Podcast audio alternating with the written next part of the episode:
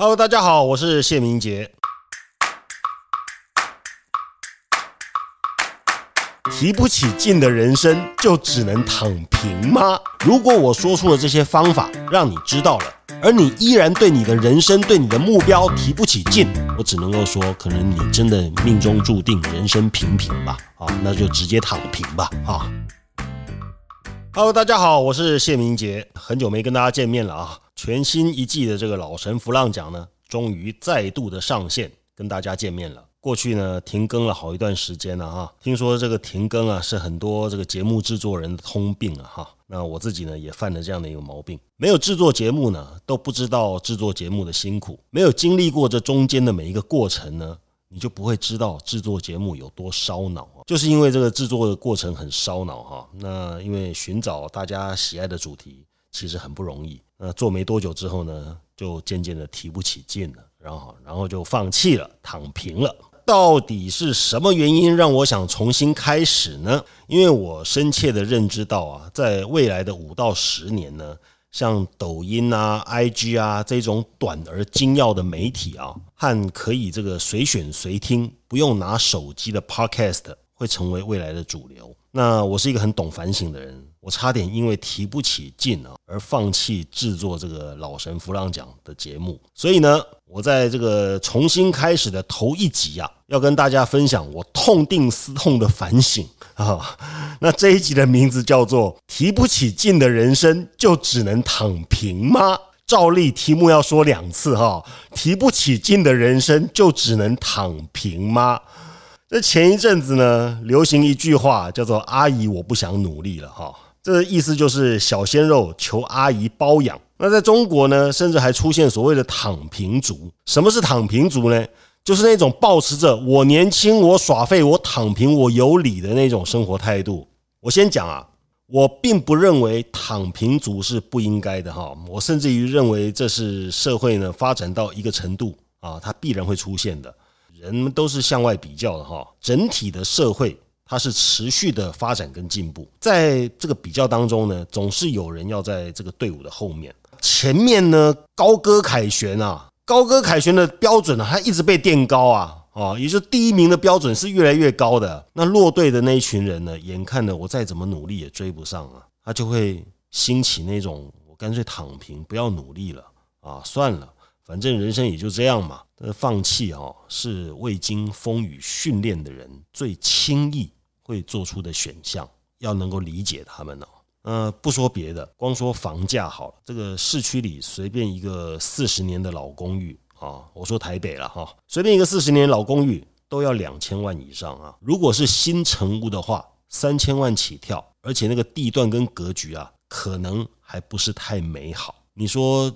这不是逼死人吗？那些刚出社会的新鲜人呐，他对房价的感觉不大啊，因为天大地大，只要我长大嘛。房子再大，只要我长大，总有机会买得起啊。新鲜人他有无比的热情跟动力去拼命啊。那买房子这个事情呢，离他眼下还太遥远。真正会被逼死的是出社会工作十年左右的人呐，他们已经就业十年了，在公司里面也有一定的抬头跟职衔了哈。甚至可能有些已经结婚有小孩了，这买房子是他迫在眉睫的事情啊。当他看到快跟天一样高的房价的时候啊，他不脚软躺平才怪嘞。我在这边呢，只是举出社会上会造成年轻人躺平心态的其中一个，就是房价。那事实上呢，社会上有太多让年轻人一看就没力啊，直接手脚发软的事。刚刚说到啊，这个是社会发展的必然现象。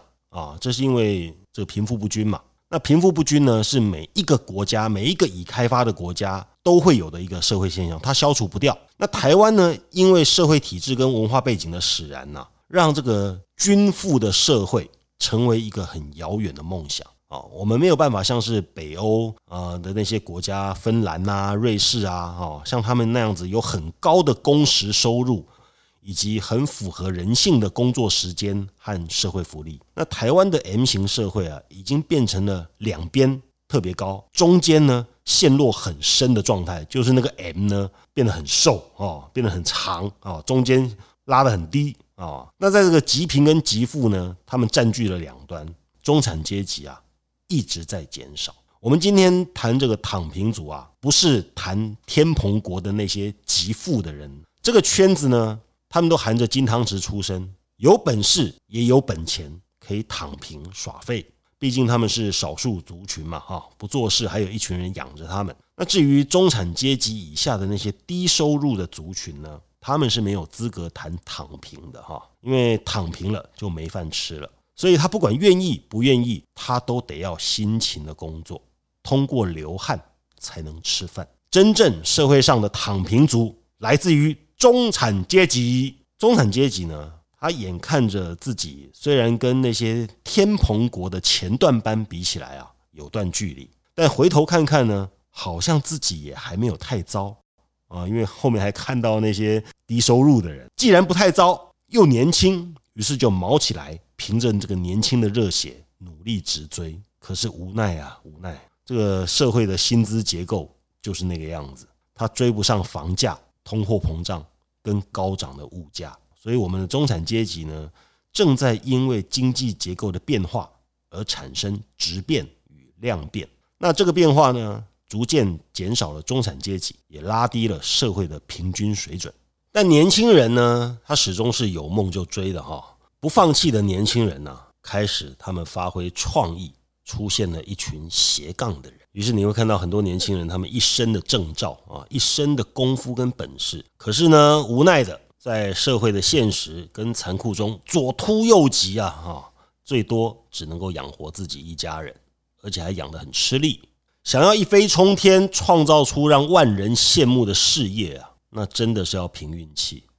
那这个运气呢，就要看你祖先有没有积福德了哈。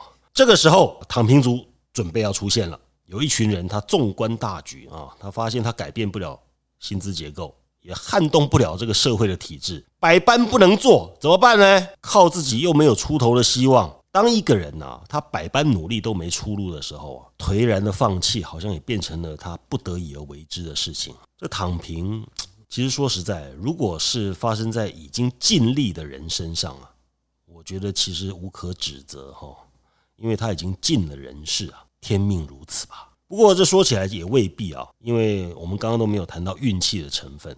我虽然对于那种百般努力依然没有成绩啊，而必须要放弃跟躺平这件事，我表示很理。可是我也确实不认为放弃努力它是一件聪明的事，尤其是在你已经投入许多沉没成本之后。我始终是相信有志者事竟成哈。那一时的不成呢，事出必有因，找到改善跟优化的方法。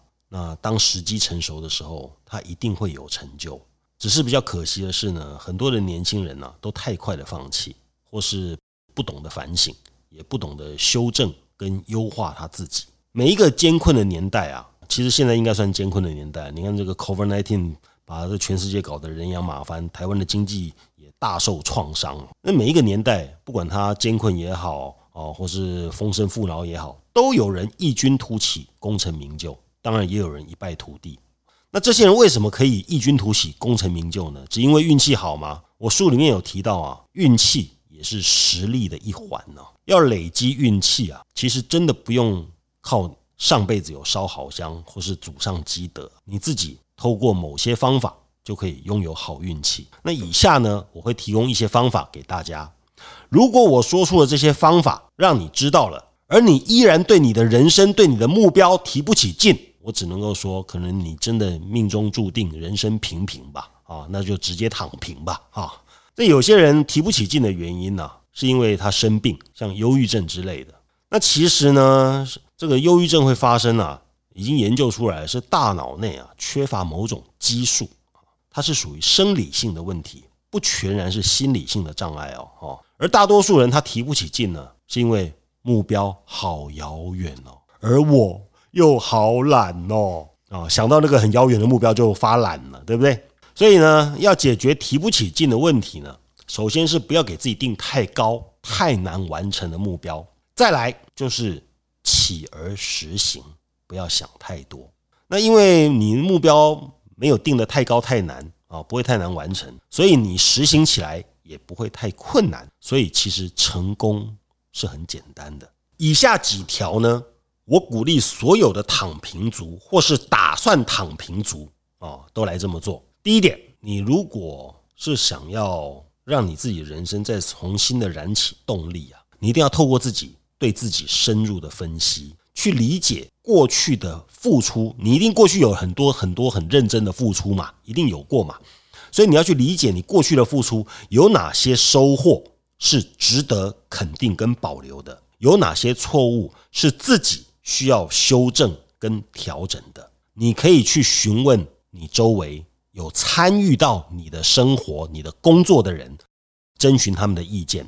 当然，你也要有你自己的想法，要检讨，但是请你不要苛责你自己。啊，千万不要苛责你自己，因为苛责你自己，直接会拉低你对你自己的评价，直接减损你对你自己的信心。啊，这是第一条。那第二条呢？我会建议你停止抱怨，停止抱怨可以让你流失的福报啊迅速止血。其实我知道你一路走来啊，受了很多很多的委屈。那如果告诉你说委屈是使自己成长茁壮所必须的养分，这种空话。其实不能够让你真正接受你的委屈，也不能够让你停止抱怨。他妈的委屈就是委屈啊！老子受委屈了，还有理由吗？我还需要去找理由吗？委屈就是委屈，没得谈。可是我这边要你停止抱怨啊！为了你自己，你的抱怨其实分析起来就是以往的被剥夺感和委屈感的代偿作用。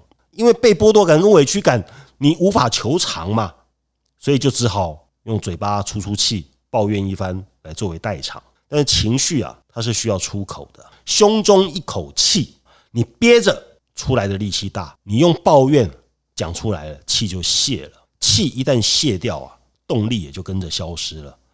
所以，请你化委屈为修正、反转人生的动力吧。再来第三条，第三条呢，我会建议这些打算躺平族，你会想要躺平，一定是你有很多归咎想。责怪的人或事嘛。第三条就是停止归咎。这人呢是很容易找理由跟借口来推卸责任的。很多时候呢，我们会把很多不顺利的事啊归咎给什么人什么事，好让自己可以良心稍微安一点，或是可以不必负责任。可是这种透过合理化归咎的做法，其实到最后并不能让你安心呢，因为问题没有解决啊。其实你需要真正明白负责任的真谛啊！完全归咎，这当然是不负责任的嘛。那完全承担呢？靠背，你又会觉得很委屈，对不对？幸好啊，这个负责任呢，它不会是无限上纲。记住哦，负责任不是无限上纲的。透过你积极有效的作为，你可以取得这中间的平衡。举例。有一个来自很糟糕的原生家庭的年轻人啊，他的原生家庭很糟糕，但这个年轻人他很认真、很打拼，他很有可能他在社会上啊，一遭遇到一些不顺啊，就在内心啊归咎他的父母带给他的原生家庭啊，都是你们不好，所以我才怎么样呢？都是你们没有给我什么样的熏陶或是影响，所以我才啊，有很多这样的内心的 OS。然后呢，他忘记了要好好的自我反省跟检讨。其实严格说起来啊，他的原生家庭不良，所以他的归咎没有错哦，不能够责备他的归咎哦。他推因嘛，推这个原因推到他父母身上，并没有错。可是呢，他绝对不能够没有反省跟检讨。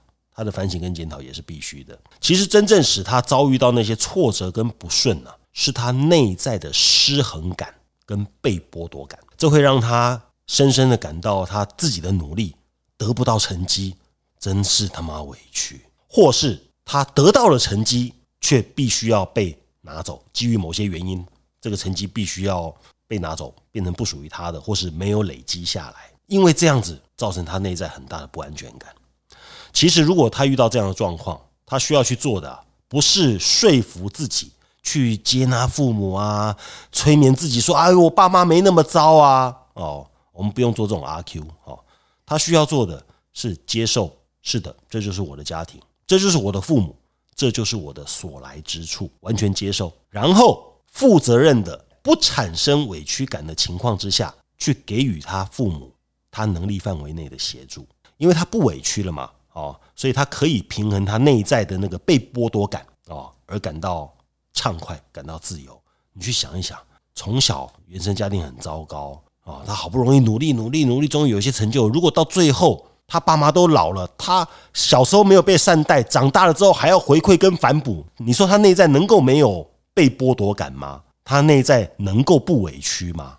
所以明白自己是自由的是一回事哈，真的能够去应用这份自由去做点什么，他又是另外一回事。那一个孩子啊，很有可能因为他终于明白，他其实不欠他父母亲什么东西，而感到他是自由的。但是呢，要到他真正的知道，在不委屈自己的情况之下去对父母亲尽责任，他才会深刻的明白这份自由。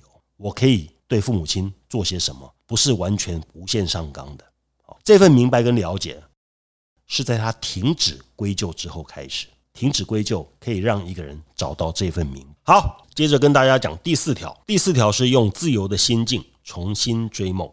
人生的梦啊，都要逐梦踏实，这个非常重要啊。如果任凭天马行空的话呢，那也许你比较适合当编剧或是小说家哈。那如果不是的话呢，你一定要给自己定一个客观上只要条件许可，大多数人都可以做到的梦想，但是可以允许很跳痛。例如，你本来是个做会计的。然后呢，你可以为自己编织一个驾驶轻航机的梦想啊，是不是很跨界、很跳痛，对不对？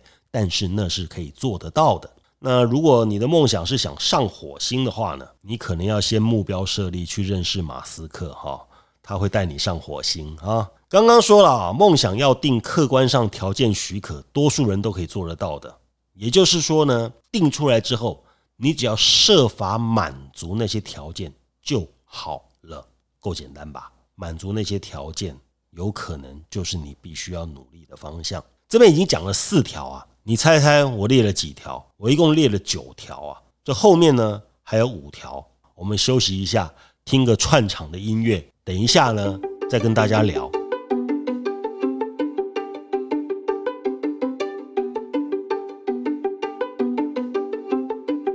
好，欢迎大家回来。我们接着讲第五条。用积极的行动去创造属于自己的条件。这每一个人他的梦想跟目标都不一样啊，该有什么样的行动啊？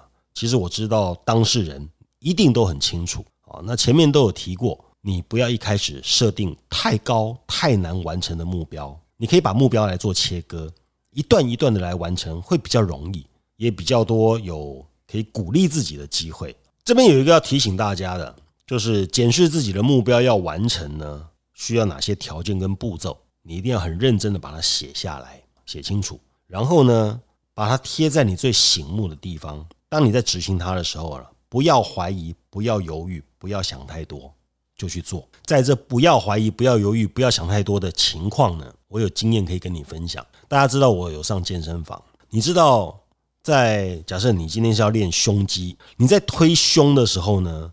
当然一定要 focus，要专注嘛。你在推胸的时候，为了要把那个杠铃推上去，你不可能想女人，好不好？你也不可能想下午三点半要嘎什么票，好不好？你想这些，你都推不上去了。No focus 不行。当你在推的时候，你尤其不能够想，哎呦，等一下要练二头肌，二头肌很累呢，很酸呢，你都不能想，好不好？你甚至都不要去想下一个动作要做什么，否则的话，当你到了那个机器的前面，你就做不下去了。你已经先心中的气势已经先弱一半了，放空都不要想，直接走到那个机器前面就坐上去，就开始动，不要犹豫，不要怀疑，不要想太多，对的事情就直接去做，真的不要想。如果你的目标要完成，是需要你像我刚刚讲的早起运动锻炼身体，但是你都没有运动习惯怎么办呢？你甚至平常都睡到早上十点怎么办呢？那就先从训练你早起开始吧，一步一步的把自己推向跑步机。或是健身房，或是推向外面的学校操场，一次一点点，一次一小步，每次一点点的往你的目标推进，这样子完成目标，整个看起来其实过程就不会太难。好，接下来来跟大家谈第六条。第六条只有四个字，就是与人为善。为什么要与人为善呢？很简单啊，因为你要的资源都在别人的手上啊。你不与人为善，人家凭什么帮你啊？人家凭什么把他的资源分你用啊？那很多人喜欢说做自己，做自己，做自己是明白并且接受自己的状态，和此生所有的一切，你当然一定要做自己啊！但是拜托你不能太有个性，好不好？在你还没有功成名就之前呢，太有个性啊，你是会被别人嫌弃的啊！这个社会啊，其实不太吃个性这一套啊，除非你是某些比较特殊的领域啊，像是网红啊，或是艺人呐，哈。那如果你不是啊，那在完成目标之前呢，请你隐藏好你自己的个性。可是呢，我也不是说这就是没有底线的哈。我相信你可以拿捏这中间的标准，每个人的标准线都不一样。合群呐，这个观念听起来呢，像是一个老头在教的一些很八股的思想。但是请不要误会，我不是叫你处处都当一个没有脾气的人去迎合他人，但是你至少要知道。在某些关键的时刻或关键人物的面前呢，要做出适当的表现。有看完我新书的朋友们呢，就会知道里面提到要做个披着羊皮的狼啊。你知道你自己有狼的利牙，但你不需要经常把它露出来。更多的时候呢，你需要露出你柔软的羊毛。与人为善呢，不是要你做一个烂好人哦，只是要你表现的和善，不要轻易的露出你的底线，保留你的个性。这样，当你功成名就之后呢，你仍然会有个性，但是你的社会阅历会影响你，会让你不太会处处摆出你的个性。你要了解你所属行业的一些规则，以及在社会上做人做事的规范啊，这个很重要。这个代表了你懂不懂行，够不够条件，不然的话，很容易会遭人白眼，或是被别人当傻子，间接的会影响你的工作跟人际关系。那如果你对这些社会上的一些绵绵角角、咩咩嘎嘎都还不是很了解的话，那就闭嘴微笑，多观察吧。啊，这课题反正是一生的事，急也急不来，他永远不会有毕业的一天，就慢慢来吧，慢慢来比较快啊。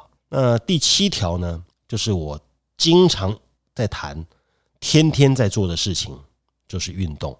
很多人一直以为运动只跟身体有关呢，其实不是哈。如果你希望你的好运可以跟着你动起来啊，你需要运动。听起来很奇怪哈，为什么我运动会带来好运？运动比起很多人以为的啊，只对身体有帮助，其实它背后还有更大的无形的力量啊。当一个人动起来之后呢，他自己身上那个专属于自己的力量也随着朝他移动。因为运动呢，不是只有锻炼身体。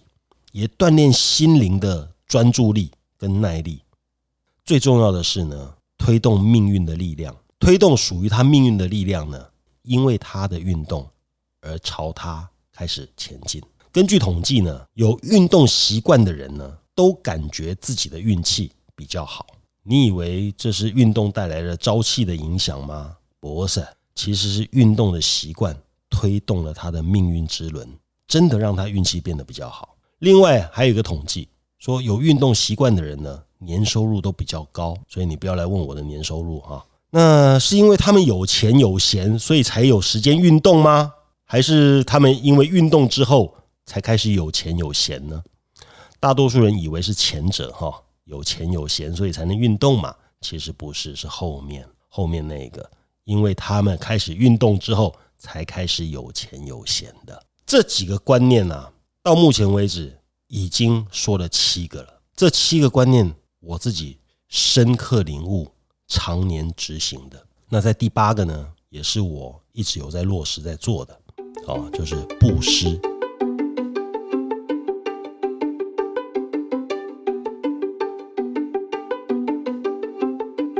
布施啊，这个宇宙啊，喜欢填满哦，不管是装上水的浴缸，还是。你的口袋，就算是在一无所有的外太空，它里面呢也充斥着各种人类其实目前都还不知道、还在探索的物质。不管你信不信啊，其实钱是活的，是有生命的，钱是动物，好不好？OK，你看它每天几千亿、几兆亿在那边在在在地球上到处流动的，你能说它不是动物吗？会动的物品吗？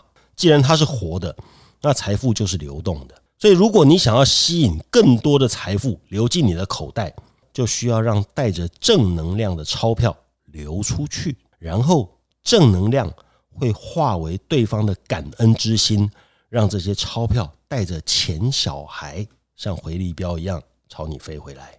所以说布施很重要啊！你以为那些大企业他们做慈善是为了什么？公益形象吗？哎呀，那是给社会大众看的。真正的秘密呢，是这些大老板们都懂“施之于人，回收于己”这个道理。没有人会做赔本生意的啦。宇宙啊，是个高利活存的银行，它给予的不是趴数，是倍数。不管你信或不信，你照着去做，一定会有强烈的感觉。那我这边唯一要提出忠告的是：如果你给出了，就忘了吧，心中无念。无执着，这样子效果才会最好。你放出去的风筝呢，你还会牵着一条线，是因为怕它飞走。不怕，你就会把线剪断啊。不怕呢，就是全然的信任它还会再回来。给出啊，是你信任宇宙的方法之一。我再说一次啊，给出去是你信任宇宙的方法之一。既然耶和华在圣经上面都说这件事你可以试探他，你为什么不试试？你为什么不试试？我试过了，很有效哦！跟你分享。好，来到最后一条了。最后一条很重要，也是我每天会在做的事，就是阅读。这个是老生常谈的哈。我认识很多很多的老板，很多的企业家，他们每一个都是阅读的爱好者。当然，他们都是我读者。他们从书里面啊取得的知识啊，跟他们在企业上遇到困境的时候可以突破困境的灵感。书籍带给他们的帮助很大，这是我不止一次从他们的口中听到的哈。书籍呢，也让他们在潜移默化当中呢，调整他自己的心态跟气质。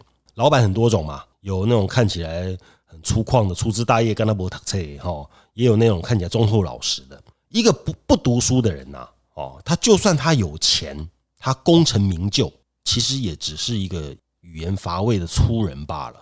那一个忠厚老实的人呢？他会因为长期的这个读书习惯，然后变得慈眉善目，变得腹中有料，变得气质很好。阅读呢，其实和学历无关哈。很多人以为说啊，我我学历很高，我应该很会阅读。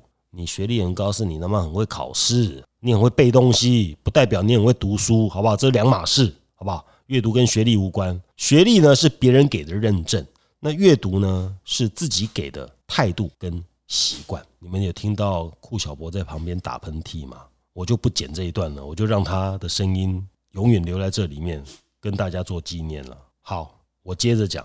如果说啊，运动啊是为了给自己的身体负责任了，那阅读呢，就是为了自己的头脑、心灵，乃至于你的人生成就。一个不阅读、不学习，只会消耗他自己的红利。和此生带来的福报，直到最后用光光。但是有阅读习惯的人，他可以持续的产生创意跟创造力，让这些创造力呢不断的累积，不断的持盈保泰啊，成为他人生的红利啊。因为你的人生不能只靠这个往昔世带来的福报跟运气嘛，你也不能够一直靠政府啊，靠父母啊，你那么只能靠你自己啊，对不对？那你自己身上最靠谱的就是什么？就是你的学习能力跟你的学习意愿。学习能力跟学习意愿呢，其实通通都来自于你阅读习惯的养成。一个不读书的人，你不要跟我讲他学东西有多快啦；一个不读书的人，你不要跟我讲说他反应有多好啦。那个都只是他此生与生俱来带来的东西。他如果不用阅读来精进、来锐化，只会持续的消退。所以，阅读是让你持盈保胎一个很重要的一个力量。社会的现实，世界的残酷啊！这个大家都知道，要如何面对跟超越，只有学习啊！学习是每个人都会有的天赋，天赋在手啊，不学你就会变白目，好手好脚你不行动就会变卤蛇。好，以上九条呢，我分享给其实还不想躺平，但是无奈只能选择躺平的一些朋友们哦。希望你们听完之后呢，可以多一些对自己人生的力量。那很多时候呢。我们选择躺平啊，放弃啊，只是因为这样比较容易啊？为什么呢？因为要找到这个创造让我们人生起飞的奇异点的这些观念啊、步骤跟方法，真是太需要机缘了。你若无缘，你就拄袂着。有当时要刚我一点骨，无人甲你点破，你都唔知影哦。啊，即马点好你听，哦，所以今天我把这些机缘分享给你，以后。你就不可以再说我不知道了。祝福各位都能有一个发光发热、永不放弃的人生。这一集的老神弗浪讲呢，就为您分享到这里。我是谢明杰，如果你喜欢我的节目呢，请帮我打五颗星，谢谢你，拜拜。